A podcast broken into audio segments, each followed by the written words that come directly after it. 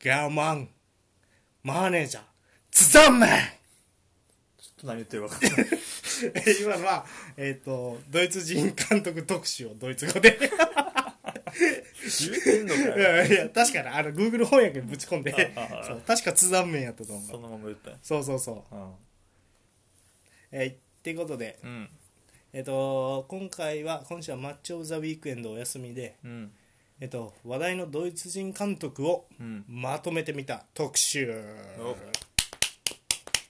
めっちゃ頑張ったからなこれということでね、うんえっ、とまあこれね人数が多いんですよ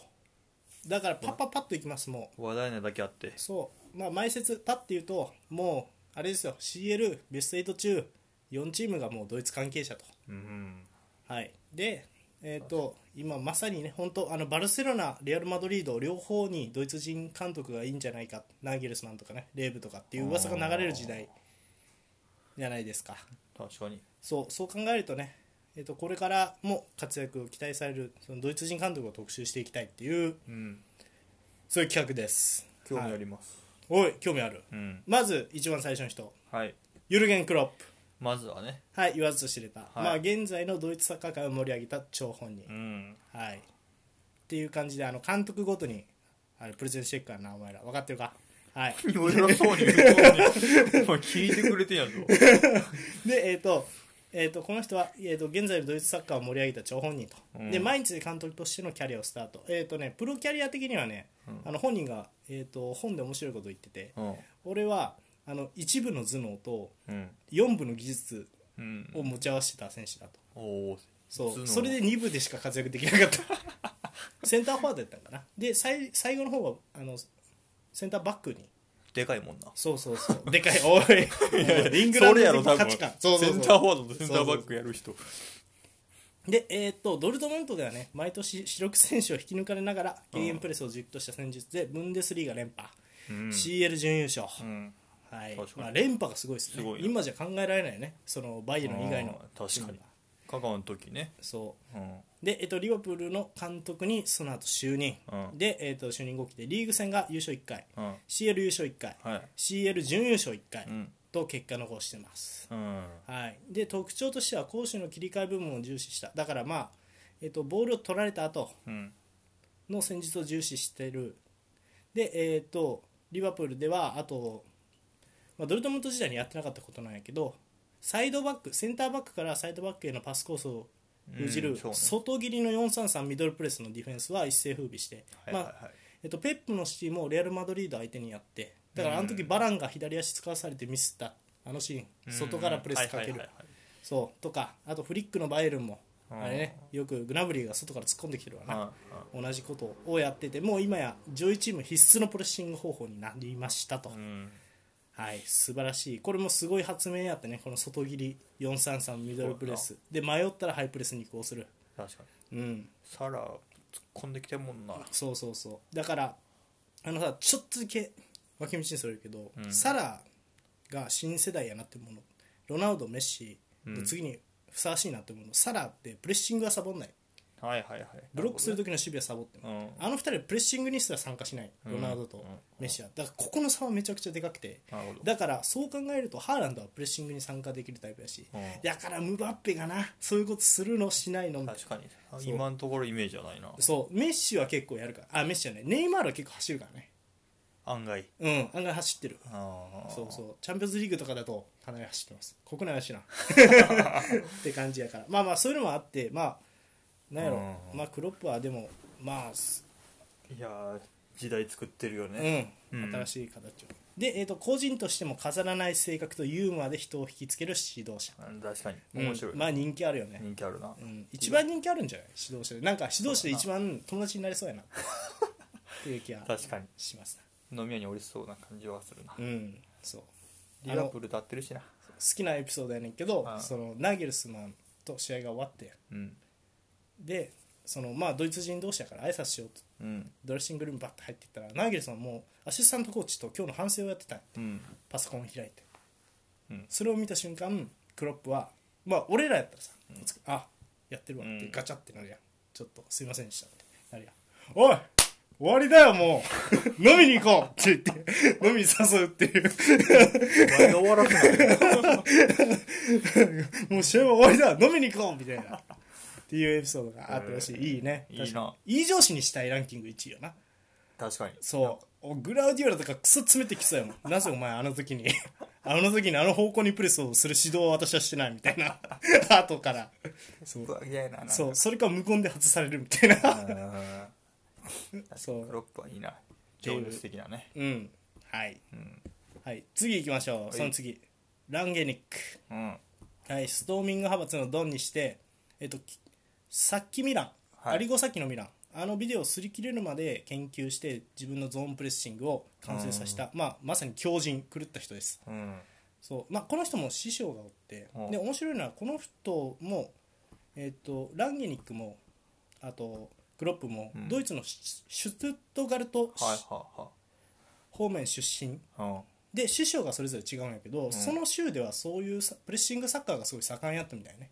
昔から。うんー昔からっていうかその時期にだからあー同時代性はあるんやけど実は直接的なつながりはこの2人はないありそうな気がする。けどねはいでえっ、とこの人はね後でちょっとまとめて話す部分があるんやけど、まあえースポーツディレクターとしても監督としても優秀ライプツィヒ、ザルツブルグおよびレッドブルグループのサッカー部門開発者として、うんレッドブルグループを現在の地位まで引き上げた功労者うん。確かにな。で監督としてね監督としては、うん。えっ、と4222うん。まあ言ったら、えー、とサイドハーフが極端に高い位置を取る、うん。えーところでの、えー、と密集ゾーンプレスとゲーゲンプレス縦への展開を武器に文字通り嵐のようなサッカーを展開させてる早いもんな。そうたまに、えー、と現場に降りてくる監督があの解任した後うん。なり手がいないから俺が監督うん俺みたいな感じでうんっていうのが何回かあったでチーム原則がすごくてボールを失ってから8秒以内に相手から奪って10秒以内に攻撃を終えるつまりシュートまで行くっていうのがチームに落とし込む原則うんまずこれをやってもらうからこれができなかった時に次だからこれにチャレンジしろっていううん。大原則はこれもう狂気ですな 本当 にそうだからこそ23歳以下の若者を集める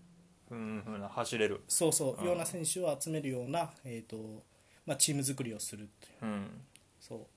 で10秒で終える。そううん10秒以内にシュートあなのるボーほどルを奪ったら10秒以内にシュートまで持ち込めうんうんうんそれが一番あの得点の確率が高いからはいはい統計で出てるっていうような考え方、まあ合理的よね、うん実際やれって言われたらやれねえけど、うん。難しいよな。 うんで現在フリーのため、うんえー、と次期ドイツ代表監督などの噂が絶えない人物です、まあ、フリーなのはもったいないような。ん、どっかやってほしいな。そうね教授って言われてますねあとあだ名としてはあープロフェッサーと言われてますドイツ語で言う と絶対間違ってる。言われてる人です顔かっこいいな、なんか。まあそうねあそういう写真を選びました はいはい。次うん。エリック・トゥヘル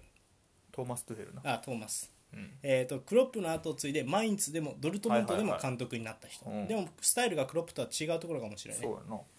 はいえー、と攻守の切り替えを重視するスタイルは継続、ただ最大の特徴は、えー、とボール保持からのポジショナルなサッカー、うんあとプレスによって攻撃を誘導するようなトラップディフェンス、うん。えーあとドルトムント時代なんやけど今でもそうかな毎試合変えているかのような選手のローテーションあとフォーメーション変更、手数の多さが武器だったと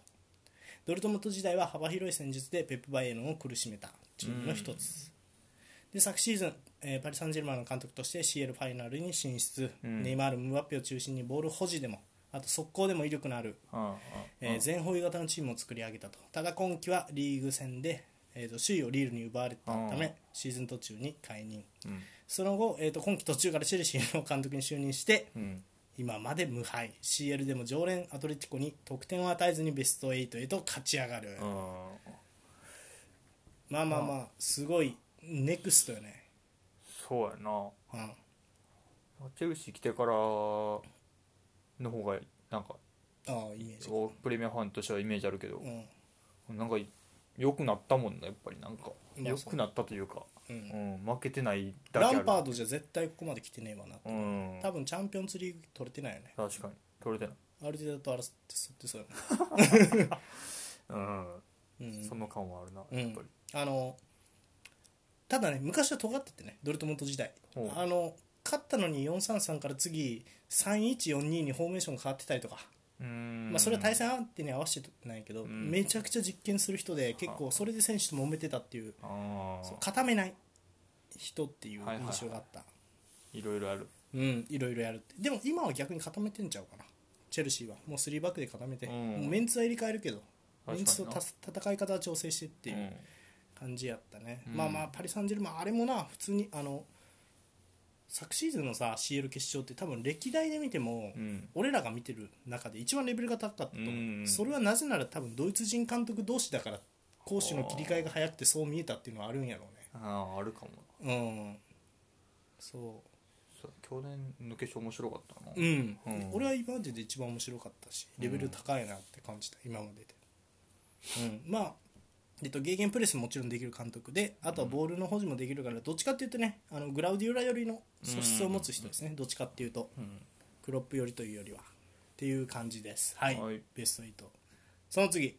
ノーゲルスマンはい20代で監督に就任した早熟の天才監督、ホッフェンハイムからライプツィヒへとステップアップして CL でも、えーベスト4進出など結果を残します、戦術としてはボール保持を重視しながら攻守の切り替え部分でもプレスをしっかりするスタイル、うんで採用する布陣めちゃくちゃ多彩です3バック4バックあとボール持ってる時と持ってない時で布陣が変わるとかめちゃくちゃいろんなことをやる、どっちかというとトゥフェルとかペップと似たような資質を持っている人やね、うんで、えっとボール保持とゲーゲンプレスが一応戦術の軸にはなってると、うんはいでえっと選手の能力を引き出すことも得意でバイエルン時代、えっとバイエルンにホッフェンハイムからバイエルンに移籍した選手がズーレうんあとニャブリ、オシエゴです、おおはい、でライプツィヒ時代でいうとウッポンウッパンメッカノはいがはバいはイエいルンに行った、はでさらにチェルシーのベルナーもライプツィヒ時代の選手うんまあ素晴らしい、うんまあ、選手の能力を引き出すこともねすごい長けてるだから正直多分ライプツィヒのファンの人とか今のベルナー見たらいまいちやなって思うよね、ナーゲルスマンの方が使うのうまかったって、確かにうんめちゃくちゃ点取ってたもんなあのい時、そうっていう、まあ、28歳で、えっと監督になった人で、まあえっとこの世代 監督の、まあ、言ったらライセンスの試験があるんやけど、うんこの世代であのナーギレスマンを受けた時であの2番目やったらしいね上からうんそれぐらいいもう優秀やと昔からや28でうんブンデスの監督は普通にすごいよなうんそんなやつおらんもんなで、えっとあと面白いのは今までレアル・マドリードバルセロナが興味興味を持ってるってうん言われてた初めてのドイツ人監督は多分ナウギルスマンなんじゃないかなでただあうんの一応シュスターって人がいてうん OB なんやけど、えー、とレアル・マドリードの監督したことがある人はいますうんドイツ人でねあんまうまくいかなかったんやけどうんあのレアル・マドリードがなぜかオランダ人を集めてた時代やなまあいいこれはいい よそうで、えー、とさらに奇じ奇抜なファッションとか美容にも気を使ってちょっと化粧したりとかしてるんやっておそうなのうん、そうテレビ映るを気にして そうそう独特の価値観を持ってるうん監督でそうでナイキが個人スポンサーについた世界で初めてのサッカー監督へえ個人スポンサーついてるうんナイキはねすごいだからナーナーゲルスマンブランド出てくんのいやそういうことじゃないけ ど多分でもあの、まあ、レナイキがついてるから、まあ、着てる服はできるだけナイキ着用とかあるんちゃうかな、まへえあ、すごいよなナイキがスポンサーついてる監督ってどこでナイキ感出していくの服装で出る監督のまあでもその普段の練習着とかあとあーよく見るダウンとかやっぱりあのないブンデスリーガで見るあーナーゲルさんは結構ナイキ着てるああそうなのそうそうそうあのジョーダンのピンク色のパーカーを着たりとかしててあーあえなんでジョーダン着てるんやろって思ってたんやけどあそういうことかって結構合点がいったでチャンピオンズリーグの舞台になると謎のスーツを着る 気合入れてんじゃんいやいあのほらあのさグレーのさすっげえ柄の はいはいはいはいはいやっぱすごかったよあれもいやマジでりチャンピオンズリーグはうん一味違うんやろそうそうまなあ、まあ現状ポストグラウディオラに一番近い人材かうんな、俺の中ではでまあえっ、と今季はリバプールに負けてでえっ、と去年は、まあ、パリ・サンジェルマンに負けてっていうのがあったけど、まあ多分ライプツィヒでこのままやるのかどうなのかっていうのがあれっすな気になるとこっすなまあ戦力的に言ったらなそんな競りもせんぐらいなんじゃん普通はなんで戦力そのあーパリやいらやなんかさぶっちゃけて言うけどやっぱりライプツィヒでこんだけいってるっていう時点でやっぱすごいんじゃないうんだからその戦力的に劣るけどうん競れてるっていう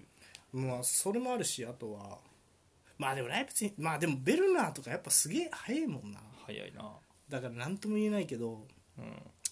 どうなんやろうねいやあとまあ面白いのはこの人はえっ、とそのだ練習場にうん大画面スクリーンをうん用意して、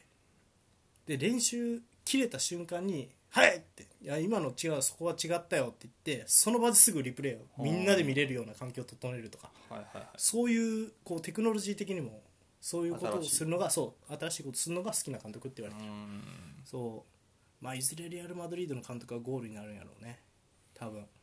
もう全然やりそうやなうんまだまだ長いし先そうそううんあでちなみにやけどこの人は50歳代になるとうん監督から引退していたいって言ってるね、おおそうなんやうん、あのちょっとあまりにストレスあーがかかりすぎる仕事だから50代はもっと落ち着いたデスクで仕事ができるようになれたらいいな って言ってましたねまあまあそうね監督キャリアでもまあまだ20年ぐらいあるしなそうそうそうまあどうなるかという感じですな、はいその次行きましょう、はいシュミットロジャース・シュミット、はいえっ、とストーミングで言えば俺のイメージはこの人やね、うんザルツブルグレバークーゼンで常にカウンタープレスを意識したスタイルで、まあ、ヨーロッパに衝撃を与えたちょっと前の、うん監督やなあ聞いたうん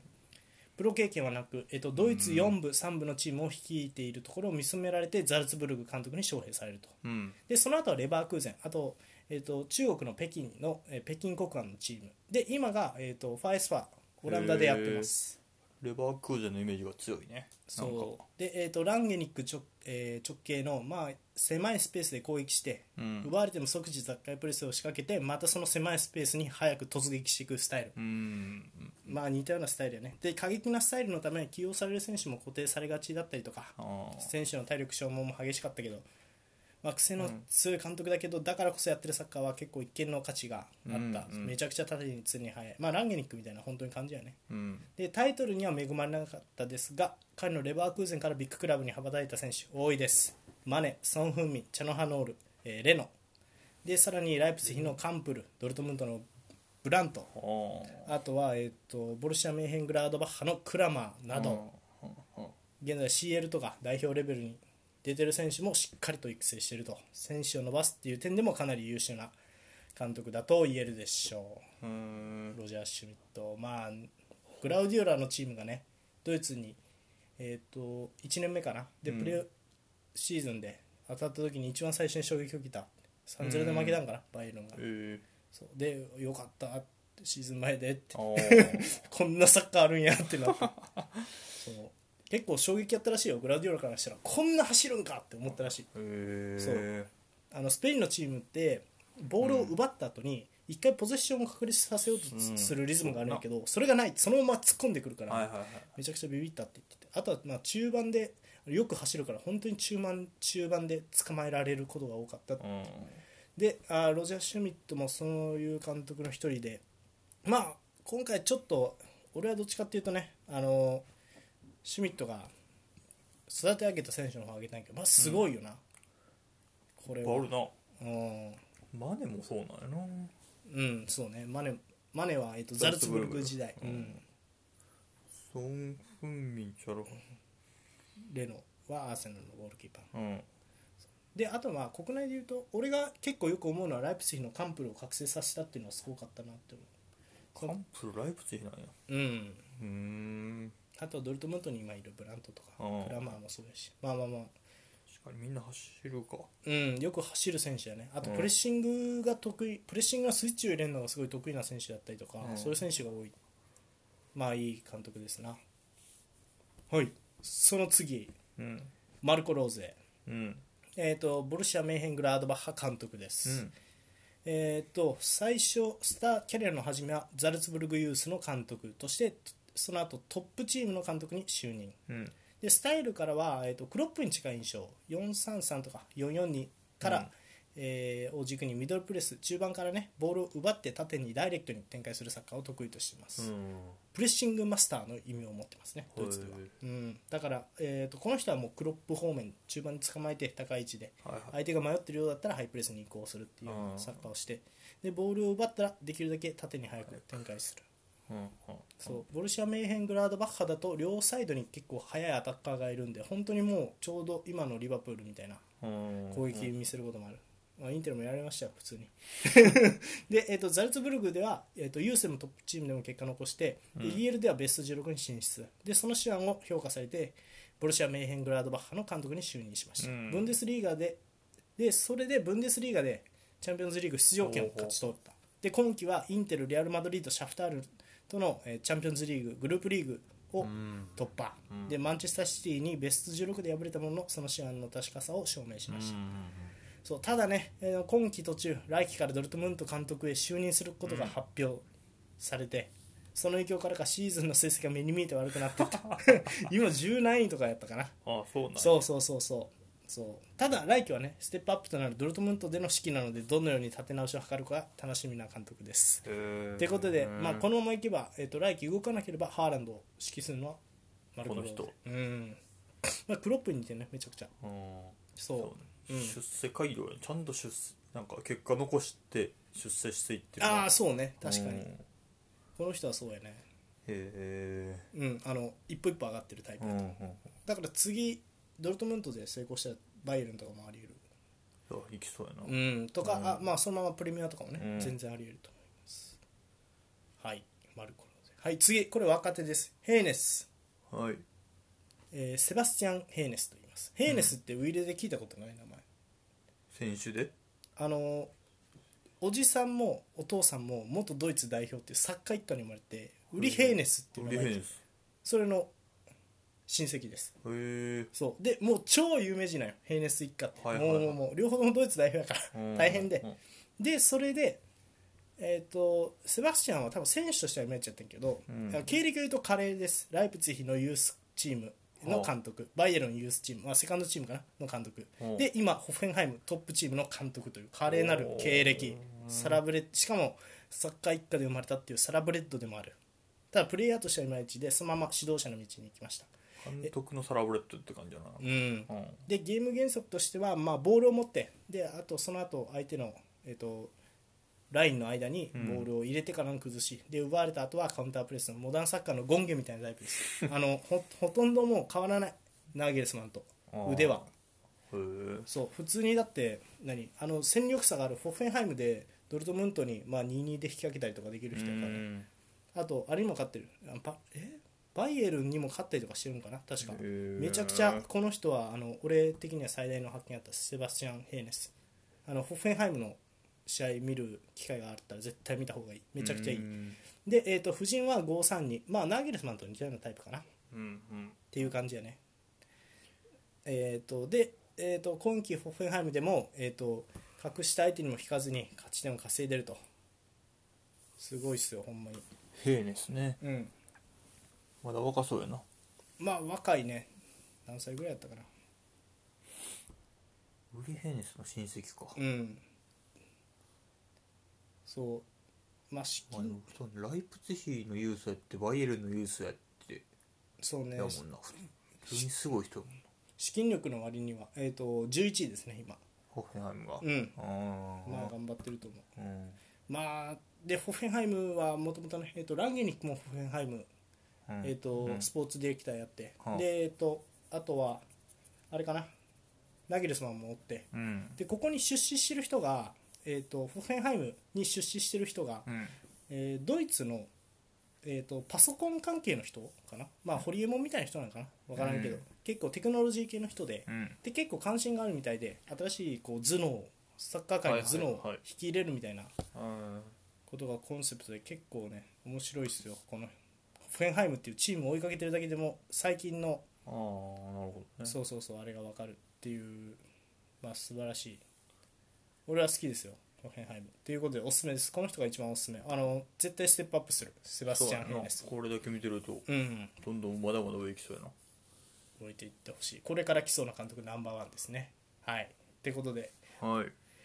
最後ドイツ人最後が、うんハンジ・フリック出ましたさっき突如現れた世界王者監督うんはい、選手時代はドイツ代表のユースには選出されてたりあとバイエルン・ミュンヘンにも所属はしてました、えで、えー、とさっき当初はコバチ監督のもとアシスタントコーチとしてチームに帯同うんその後、えーさっき途中に小橋監督が解任されるとそのままシーズン終了までの暫定監督としてバイエルン監督に就任うんしかしこれがサッカー史に残る好成績うん23連勝すごかったね3冠達成うん正式に監督就任となりましたはもともとドイツ代表のアシスタントコーチとしてレーブ監督を支えていた人です、うんでレーブとフリックのドイツ代表チーム戦績2008年ユーロ準優勝、うん2010年南アフリカワールドカップ3位、あは2012年ユーロ、えーベスト4、あはあえー2014年ブラジルワールドカップ優勝はあ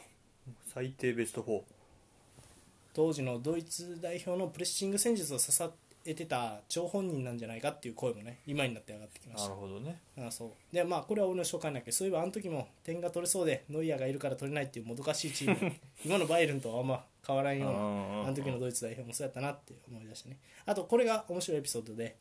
えー、と2014年ブラジルワールドカップの時にブラジルの気候とかを考えるとねいいサッカーだけしてると勝てねえなって思ったらしい、はいはいはいフリックはでレーブ監督にセットプレーの整備を進言したんやってほでもレーブ監督ってコンディションだったりあとロンド、ううんえー、と鳥かごを鳥はやって、うんあの選手の脳みそを鍛えるとかそういう、うんえっ、とまあ言ったら練習が好きでトレーニングの方を優先して、セットプレーの練習を削るっていうようなタイプの監督やったらしいんよね、うんでそれに賛同しない理想主義者のレーブ監督に対してセットプレーから得点できるから夕飯でもかけましょうってお一声声をかけてレーブ監督のちょ負けず嫌いのところを刺激しつつそのままセットプレーを整備 したとでその大会ドイツ代表はセットプレーから6ゴールを奪って優勝6ゴールも取ってるそうあの実は現実主義者な一面も見せつく、うんまあ人をねこうやって焚きつけるようなずるさも見えるようなうんしたたけなエピソードだよね、へえそう 長いよこの人はでバイエルン就任時の最初の試みがプレッシングラインを上げることやったとうんうんうん小鉢うんうん監督からだいぶ入らんやったもんなそう攻守の切り替えを最重あの重要視して、うんでボール保持も大事にしてただフィニッシュのところはドイツらしいダイレクトな攻撃方法で、ミュラー、レバンドフスキを輝かせるうんであのグラウディオラに似たような資質を持ちながら最後のところはねドイツ人らしさを持ち合わせてるっていう、うんすごいもう愛の子みたいな俺はイメージかな、うんでマネージメントの点でも CL 優勝2回を誇るあの名将うんハインケスはい参加の監督ですそうねではあの人から太鼓判を押されるほどとハインケスがへー手紙でフリック続投強くバイエルン上層部に進言したとへえそうなんいうぐらいそうマネージメント能力も優れてるへで今季はチアゴ放出もあって、うん以前ほどの強さは影を潜めているけどもそれでも優勝候補えうんとにかくさっきは圧倒すぎる内容だったといや去年もすごかったよマジでうんまあまあこの人がねこういうところにいるっていうのがまうんあ恐ろしいところでしたなドイツ指導者界隈のでこの人は恐ろしいなまあうんえーとストーミング派とかはねランゲニック一派って言われるような人ではないねもうあの、うん教会関係者がねでうんうんへランゲニックと交わりそうなところで交わらなかったりとか結構面白い人ですえうんどうでしたなんかここまで一旦ドイツ人バーって言ってたけど気になるやつとおる例えばなんか人というよりなんかザルツブルグ多いなみたいなまあ名前が出てくるなっていレッうドブルグループ、うんザルツブルグレッドブルグループうんが幅を利かしてるってこそと、うね今ドイツはまあまあまあライプツヒがレッドブルグループ、うんでザルツブルグがレッドブルグループオーストリアですねうんザルツブルグは、だからそうよねやっぱそこまあなんか経由してる人が多積い極的うにん と使っていってるって感じなのかなそもう好きになる人ね、うんそうねまあヘーネスかなやっぱ気になるなんか華麗なる華麗なるあうんれ見たことないからちゃんとっていうのもあるあしーヘーネスさんどんな感じやろなまあまあでもうんすごい今もまあヘネスの試合は俺は一番衝撃やったかな3バックで、ホッフェンハイムうねん、ホッフェンハイムなかなかね見る機会そんなないやろうけそうやどなそうそうまあでもそのほらバイエルンに今季頭勝ってるんちゃう4対1、一番だから最初にバイエルンに辻つけたんじゃなかったかあなーしかもねもう資金力で言ったらねもうめちゃくちゃそうやな差がある中勝ってるから、まあ、すごい優秀な監督ですよ早めにステップアップしてほしいなうんまあまあまずドイツ国内になるやろうねどっかこけてるとこ上位で、うんうん、ドイツ今結構こけるチームがこけててあのシャルケが最下位やったりとかするんですよそうなんそうそうシャルケ最下位うん、とかやったりするんでちょっとドイツはね結構見えないところがあってあのシャルケは上層部が揉めててへえほらほんまや勝ち点10赤いもんこれもう赤やん もう落ちますね離れすぎてるよそうそうそうっへえていう感じですこういう監督をいやまあそうかこういうホッフェンハイムまだ早いと思うプレミアはそうねドイツ語でコミュニケーション取れるっていう第一原則があるからまずああそうなんやそういやそうでしょそれはだってドイツ人監督やから、まあ、母国語でだからやっぱクロップとかうんトゥヘルとかやっぱすごいのはやっぱ英語でコミュニケーションと取れるからなんとかなってるけど、まあ、全員が全員それできるとは限らないあと合わないとかあるやろうしまあそりゃそうやなそうそうそうはドイいツかそうねうんまあでも、まあ、俺的にはやっぱハンジは気になるけどねそうであ申し訳ないあとねレーブ監督はねちょっと時間がなくてうん調べられんかったけどレーブ監督ざっと言うとねあのレーブ監督は代表スタッフ出身でもともとクリンスマンっていううん名選手が、えードイツ代表監督になった時のアシスタントコーチとして入閣して戦術の、えーコーチとして、うまんあ、言ったら戦術トレーニングを全部仕切ってた人やね、うんでだんだんとこう、えっとそのチームの中でも立場が上がっていって、うんで結果的には代表監督になったっていう人なんやけど、うんえっと住んでるところがドイツとスイスの、えー国境に住んでるもともと人で、でその実はレーブさんはよくスイス代表のこともよく研究してたよねうんで代表を強くする方法の一つに代表の年代別代表うん全部あれやんあれのゲームモデルって言われてるようなうんこういうサッカーをしましょうみたいなプレースタイル、あれを統一したああでそう大事やなそれはそうそういうことを協会内で調整したうんっていう人で、まあ、かなりドイツサッカーに影響を与えたのそうやがろん、レーブさんですな長いことやるやるからこそできることよねそそのユース年代までううん統一しましょうみたいなのは1年になっただけじゃ無理やもんなうんっ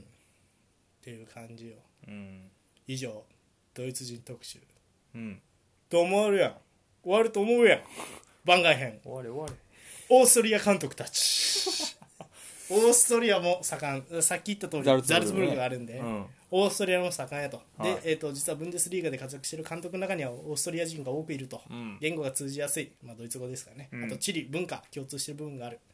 そうであとはライプツヒとザルツブルクが同じレッドブルグループであることうんが影響して、オーストリアとドイツはね戦術的に影響を与え合って成長し合っていることも要因だとうんまずオーストリア人監督第1号ハーゼンヒュットルはい今サウサンプトンそうねこの人は元オーストリア代表選手ですまあ有名やへねえ選手の時からで、えっと、ドイツの下部リーグの昇昇格請負人みたいなことをやってた、うんそしたら突然ランゲニックが来てライプツヒの監督に抜擢とそっからやななんか名前聞き出したそのうでライプツヒがブンデスリーガ1部に昇格したシーズンに監督に就任して、うん13試合無敗など快進撃で昇格したばかりのチームがブンデスリーガ2位はあすごいねで2シーズン目は6位に終わって退団ってなってしまいましたが、うんその後はサウサンプトンの監督に就任、前半戦はねコンパクトな442を維持したうん見張るようなサッカーで好調でした、しかし、まあ、後半戦にはちょっとセンターラインの選手の離脱などで、えー、と勝ち点から遠のく時間ちょっと長く続いてます、確かにちょっと厳しいねそうあの南野がねリバプールからサウサンプトンはいへはいはいレンタル移籍した背景にはこの監督の存在があると、なるほどうんまあ、同じ、えー、とレッドブルグループ出身うんで、まあ、プレッシング442でコンパクトにプレッシングかけるっていうのははいはいはいそう南野はザルツブルグうんにもいたしでその次がねリバプールっていうのでうんそうっていう監督ですねまあちょっと今ね立場苦しいけどハーゼンヒットルいやでもおそ面白いと思ったけどな選手の試合見てたら前半戦ね、うん確かに強かったな、うんしかもあの特にこう子飼いの選手を無理やりそのレッドブルグループから引っこ抜いてきたっていう感じもあんまりしないよね、うん活躍してる選手がねアそダうやなムスとかもともといたような、ロメロとか、イングスとかなうんイングスね、そうそうそうだから多分結構ね喋りもうまいんじゃないかってなんとなく思ってうんまあちょっとな今まさにこう降格権争いもしてますが大変やね残ってほしいけどな残ってほしいうんそうはいその次グラスナー監督、えーうんボルクスブルグ監督あボルあクスそうなんやはいボルクスブルグ今順位を言いますとうん3位です、ライプツヒに次いでほうやりおる強いですねボルクスブルグ、の監督はい、グのラスナー監督です、えー、ともう現ボルスブルク監督ザルツブルクのアシスタントコーチからオーストリアで独り立ちブンデスリーガで渡ってきたザルツブルクが絡むねそうで、ザルツブルグのアシスタントコーチああのこの人はエピソードがあってうんまあいいや後で話すかでスペースがあればアタックしていく結構アグレッシブなスタイル俺はパッて試合見た時に連想したのは、えー、とハンジフリックっぽいなおおそうできるだけウィンガーも中でプレーさせつつサイドバックは大外の幅を確保みたいな、うん結構ベーシック、で、まあ、あとはあのテンハーグのアヤックスとかね結構両ワイドの選手が中にグッて絞って密集して、ワンツーで抜け出していくとか、うんうんそういうことをしていくようなスタイルですねで今季は、えー、と4231システムうんで去年が343システムでうしたね、んで、えっと流動性を高めたような形にしてて4231にしてからだからすごく今季はフリックにちょっとやってること近いなっていうような、うんうんでシーズン中に相手に合わせて形ごと変えるっていうよりは、うんチームの形を定めて成熟させるのが狙いどころうんかなとうんで現在リーグ戦3位ででまあボルクスブルがね今話題になってるのがうんウィストロートっていう選手がねいるんですよ何人オランダ人1 9 7ンチあれでかいや84つキロ17ゴール取ってるなおー5アシストおーおーおーまあまあまあそのまあブンデスはね結構まあレバンドフスキーってもう動かない選手がいるけど、うんこのウィスウィゴーストっていう選手はかなり注目されてる97は最近見いひんな、 1 9 7ンチでこの選手ズラタン並みかそうこの選手中心に、えっと、長身の選手にまあ放り込んでからのプレスとかやってて、まあまあ結構強いまあいいチーム作れてるなっていううん印象ですねなななんだっけ名前グラスナーグラスナーそうでボルクスブルクで、えっと、来季、まあ、ほぼほぼ間違いなくチャンピオンズリーグに出てくるだろうってまあそうやなそうで今ボのルクまスまやったらそうただねあの相手に合わせて形ごと変えるよりはチームの形を定めて熟成させるのが狙いどころの人なんで、うんうん格上への対策とかあんまり苦手じゃない戦力上のチームにあいに対してはそのままうーん自分のスタイそうルそうそう叩き潰されるっていうことがあったりと かあとは逆にねあのあれにやられたりとかこいつもヘイネスにやられてますからね一回ああそうホッフェンハイムあーそうそうだからまあ結構しのぎを削ってるなっていうそうへえそうなんやこの人のエピソードとしてはザルツブルクのアシスタントコーチ時代ずっと俺はもうアシスタントで生きていこうって思ってお朝ランニングしてたらランゲニックさんと一緒にねランニングしてたらランゲニックはうん「お前がやりたいことは本当にアシスタントなのか?」言われてでこの人面白いな出たんよそれでレッドブルグループをはいはいはいでオーストリアの別のチームの監督であーでそこで好成績してからボルフスブルグに来たっていう、うん、ちょっと変わった経歴の持ち主ですこの人もまあ来ると思うよいずれねランゲニックになんて言われたっけえお前が本当にしたいことは本当にそれなのかってラゲックに言われて 俺そんのな中イでメージランゲニックって そう俺の中で長渕やから熱い男みたいな はいそしてオーストリア人監督、ラスト,、うんえー、とアドルフ・ヒュッターおうフランクフルト監督でうすーんちなみに、えー、とフランクフルトも、うん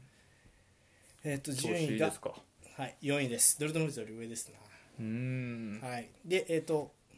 まあ、えっ、と、18年からやってるかな、ハセビをね、3バックの真ん中にした人ですよあ、有ーるほ名どな。ほうはい、ほうほうほうで、あとはこの前、えっと紹介したあのキーパスランキング、コスティッチ、おー10位に入ってたほうほあのあいつを、まあ、左のウィングバックにコンバートした人です。うほう現フランクフルト監督、うんヒュッター、えーザルツブルグユースアシスタントコーチからザルツブルグ監督としてうん国内リーグ、国内カップ戦優勝、その後スイスに行ってね、うんスイスヤングボーイズはいはいはで、えっと国内リーグ優勝。いへえそして今季ブンデスリーガ挑戦、うんまあ、夫人はね343、えーとうん4231の,、あのボール持ってる時持ってない時で可変型だったりとか、うんまあ、相手によってはね3バックで、えーとまあ、中盤を3枚にするような形にしたりとか、うん結構形は多彩なので、まあ、基本は343かな、うんで基本的には、えー、とトラップディフェンスで、うんまあ、ワンサイドカットして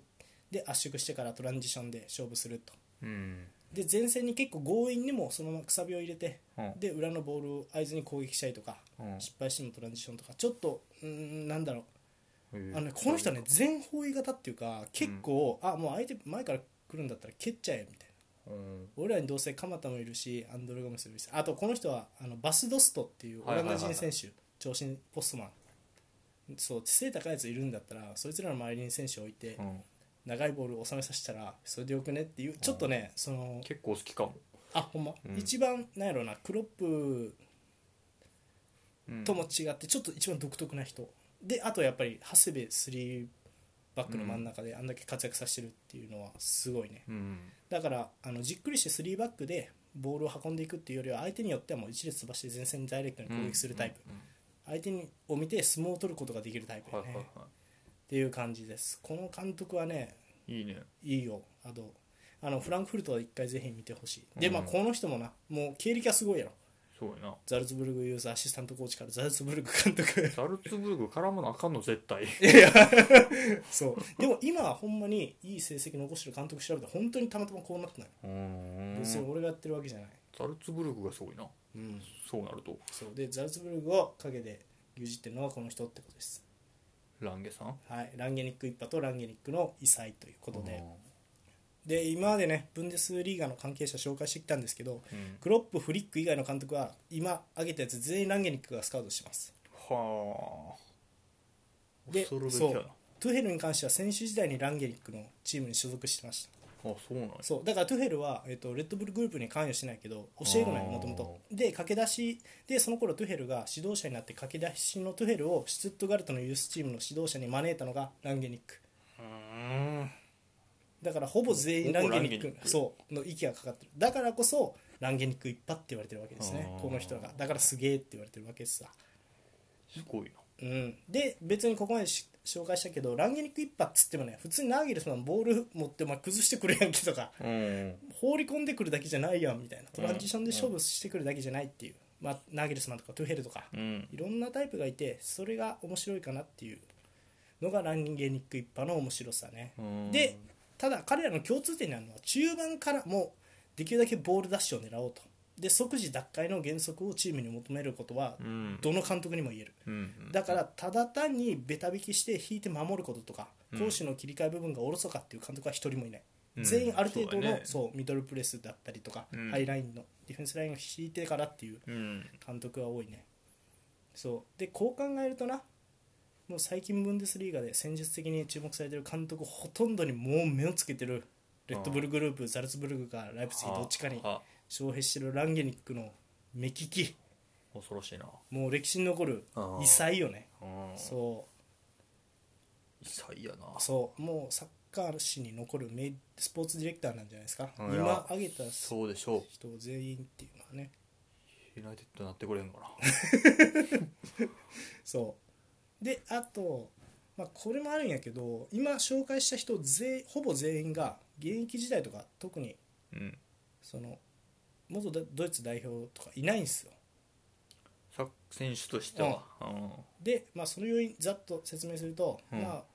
この辺飛ばしてまずドイツはね2000年ユーロ2000、えー、と2000年のユーロではいはいはいグループリーグ敗退うんでこれがすごく大きくてドイツサッカー協会はその後選手育成のシステムとあと指導者育成のシステムの改革、うんで、えー、とし選手の育成システムだと、まあ、全国の366カ所にトレセンを作って、うんで優秀な人材をスカウトしてでうんドイツサッカー協会があの中心になってその年代別に育成していくっていうシステムまあフランスシステムですな、うんイングランドも今やっとる、うんどこもやっとるねこれイタリアだけはやってない強 豪でほんまにそうやねイタリアだけはまだそこ手つけてない、うんやれって思うんやけどであとこれが違うドイツを1部2部3部全てのクラブにアカデミーを持つことを義務付けたほうでそのアカデミーの指導者にもプロライセンス所有者を一定雇用することを義務付けないうんだからもうあのユースを教えるのにもプロライセンスが必要っていう状況になる、うんこれプロライセンスっていうのは、まあ、簡単に言うと,、えー、と A が A 級のライセンライセンス3つあって A がアマチュア全般うんで B が少年指導で、うんプロライセンスっていうのはプロとアマチュアができるライセンスでこれを持ってないと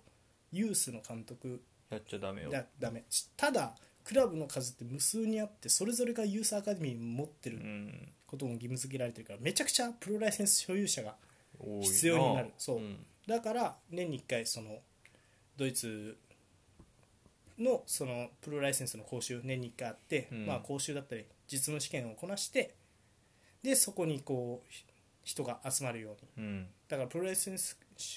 を持ってる人が多くなるような仕組みを作ったっていうのが、んそうでしかもその人たちがユースの監督としてうん現場に携われるようにでこれの一番でかいところドイツサッカーの協会のプロライセンスっていうそのライセンスうんはブンデスリーガ、えー、と1部から3部のアシスタントコーチ6部リーグ以上の成人チームの監督、うんでアンダー1917のブンデスリーガの監督もしくは女子ブンデスリーガの監督っていった監督としての実績がないといくら選手時代に実績あったとしてもほうプロライセンスを取得できないへ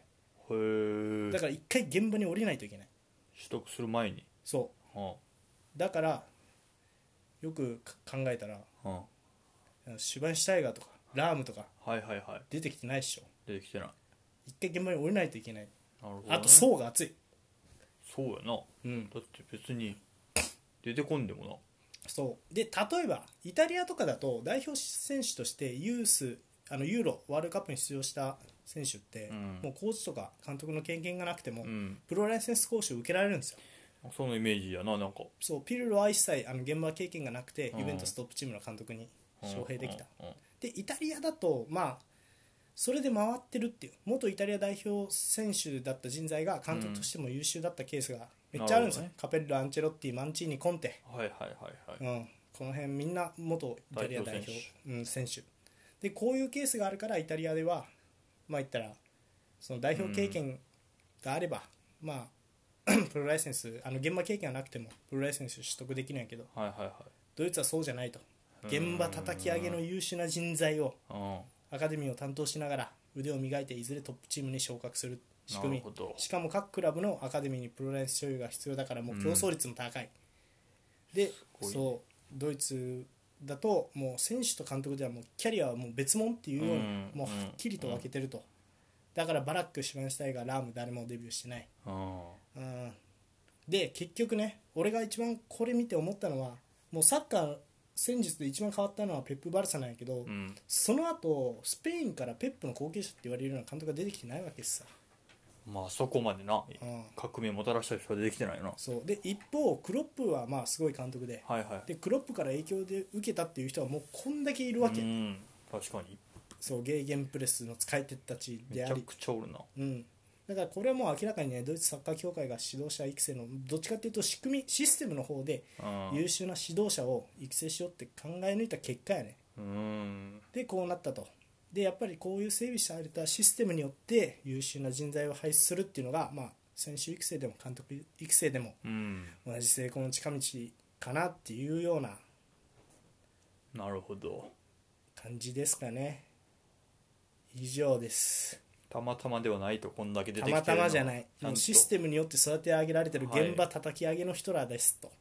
いうことでさまとめたね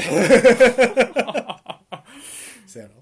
まとめたねまとめ上げたなまとめ上げたやろうんそうちなみに、えっと参考資料はね、うんあのフットボリスタの記事と、うんあとサッカーキングのうん鈴木亮平さんって人がブンデスラボっていうのをやってて、はいはいはいはいそれを参考にしたねへーそうそうまあっていなるうほど感じっすさだからこんだけ優秀な人がいるのにはまあ理由があるとちゃんとそうそうそうシステムができてだるから生まれ続けると今後もっていうようななるほどうんどうでしたいやもうどこもやっていった方がいいよねこんだけ実績出されるとまあできないんですよだからその地方クラブが嫌がるじゃないですか俺ら別にあの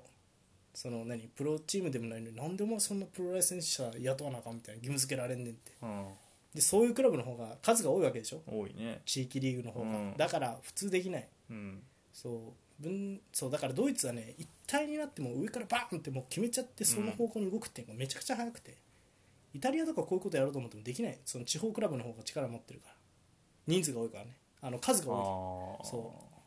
でそれによって会長が決められるからなかなか難しいんですよなるほどねそうそうそドイツという国の文化もそうありうだからまあまあイタリアも、まあ、スペインもそうかなスペインも最近有名な監督って言ったらエンリケうん元スペイン代表、うんでデルボスケもスペイン代表ですからねそう元やなそうあの選手としてもねうんうんうんそうだからそう考えるとそうかそうまだ名選手名監督のパタを目指してるけどドイツはもうそれは終わってると、ーンそうてかまあその監督にチャレンジしようって名選手がなったとしてもめっちゃ時間かかるんやろうねそうやなそうちなみにそういうこともあってかシュバインシュタイガーはこの前スポーツディレクターになるああ報ど道がされてカるノンうんじゃなそうだからスポーツディレクターは今あれがないんですよそういうラ規イ定センスが、的なね、うん、だから大丈夫になれるけど監督はねまずそうなるにはまずそのユース指揮してる若い監督たちを倒さないといけないってなるほどナーゲルスマンみたいなんが出てくる20代でやる人がそうそうそうバンバン出てきますっていう感じですおいいやーお疲れ様ですありがとうございますずっと喋り続けたそうちなみにやけど最後の方には、お前に指摘される可能性があるなと思ってうんあのグラウディオラとフリックが一緒って言ったら「いや違うやろ」って言われそうやから、うんそれに対しての反論も一応こんだけ準備したからそうまあでもまあなんやろうなうーんまあオーストリアとかもすげえなと思ったよねこれ見てうんそうやなそううん、あとはやっぱりまあランゲニックすげえなってななったよだってこんだけおってうんブンデスリーが4位とか9位とか9位とかの監督をほとんど全員に目つけてるってえぐくないすげえなうんこんだけ出されるとそうそうそうまあその人がフリーやからねでも実際監督からするとあれあれよ多分も うベテランが死ぬみたいなうーんそうかうんそういう流れかそう俺が一番でも確かにあのお前いい線いってるなって思ったのはおすすめなのは俺はヒュッターなんよフフランクフルトでずっとやってて、うんあのこの人はフランクフルトで階段上に成績を今上げてってる、うん今季は4位うんうんそうだからまあ面白いしあとは、まあ、結構ねいろんな選手をこう使いこなせる監督かなと思って、うんまあ、まず最初ドストを使ってうんドスト鎌田を使って今はねアンドレ・シューバーをブレイクさせた、まあ、全然タイプ違うけど、まあ、アンドレ・シューバー今もプロポストプレーとかもクソうまくなってるからうんだからまあまあまあ選手伸ばすのも得意かなっていう感じですはいありはい以上がとうございますドイツ人監督特集でしたはいじゃあ次のコーナー行こうか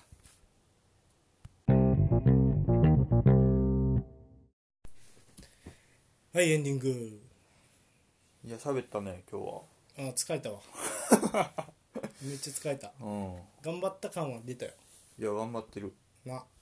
いやまあまあまあでもあの俺も結構興味あったから、うんちょいちょいは調べとってんけどちょっとオーストリア人すげえなと思ったな、オーストリアもすげえなと思ったまあまあでもそうね俺的にはやっぱりまあもっと活躍してほしいっすなドイツ人監督まあでそれを倒すようにしてほしいねうんは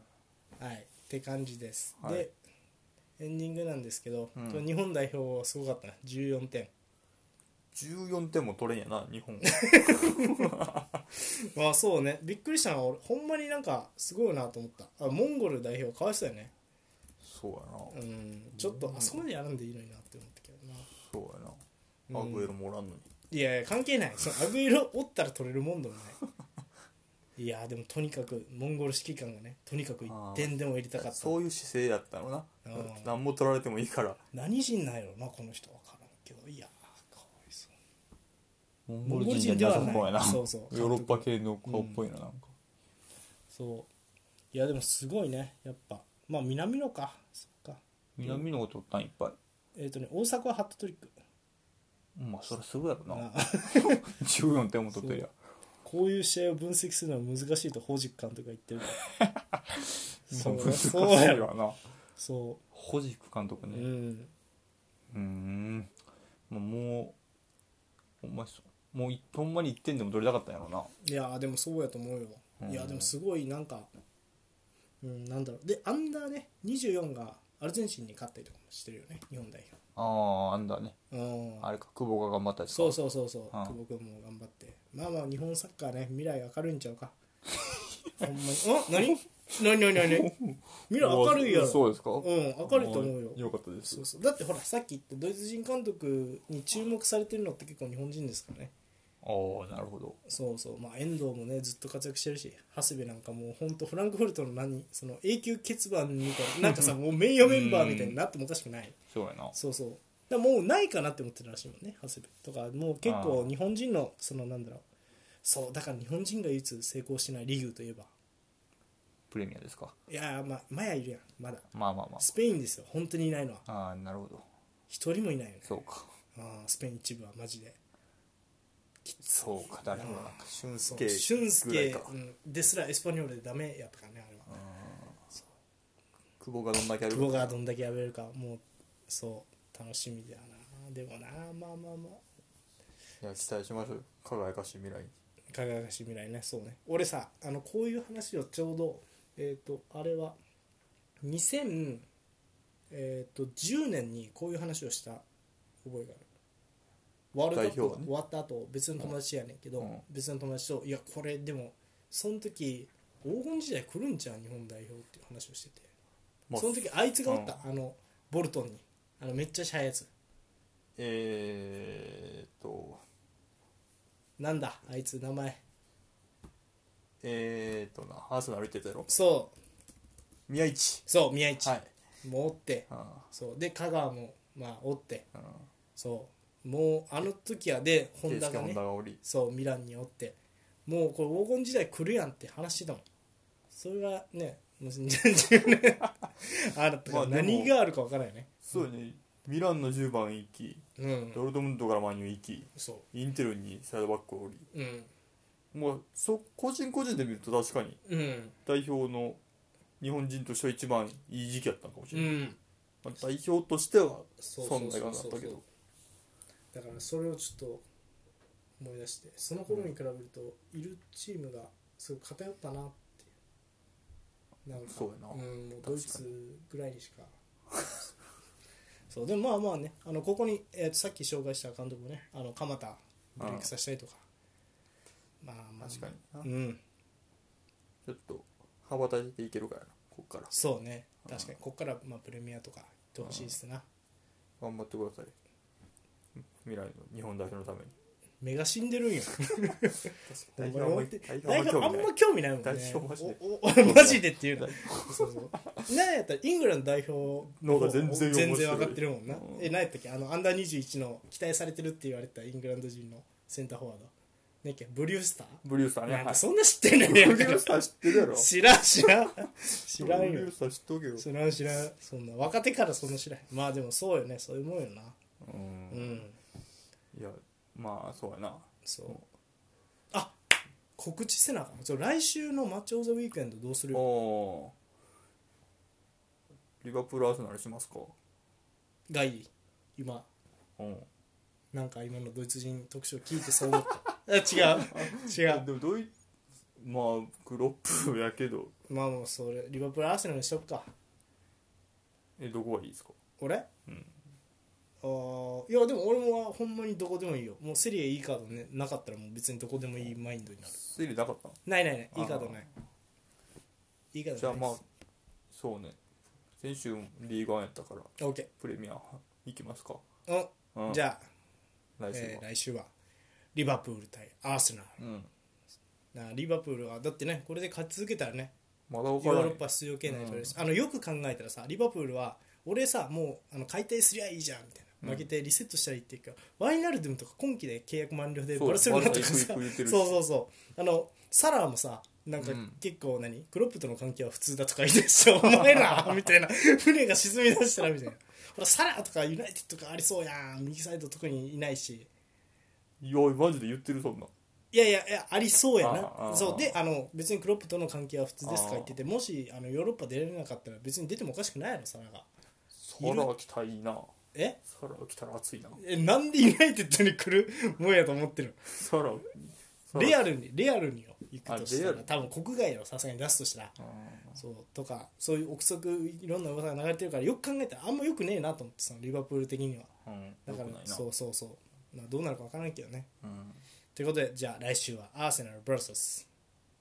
リバプールリバポールクロップでアルテタをお送りします。ははいい、ということで今週のウルフとここまで俺も疲れたよ。お疲れ様でした今週ははいということでまた来週お会いしましょはう。いさよなさよならら。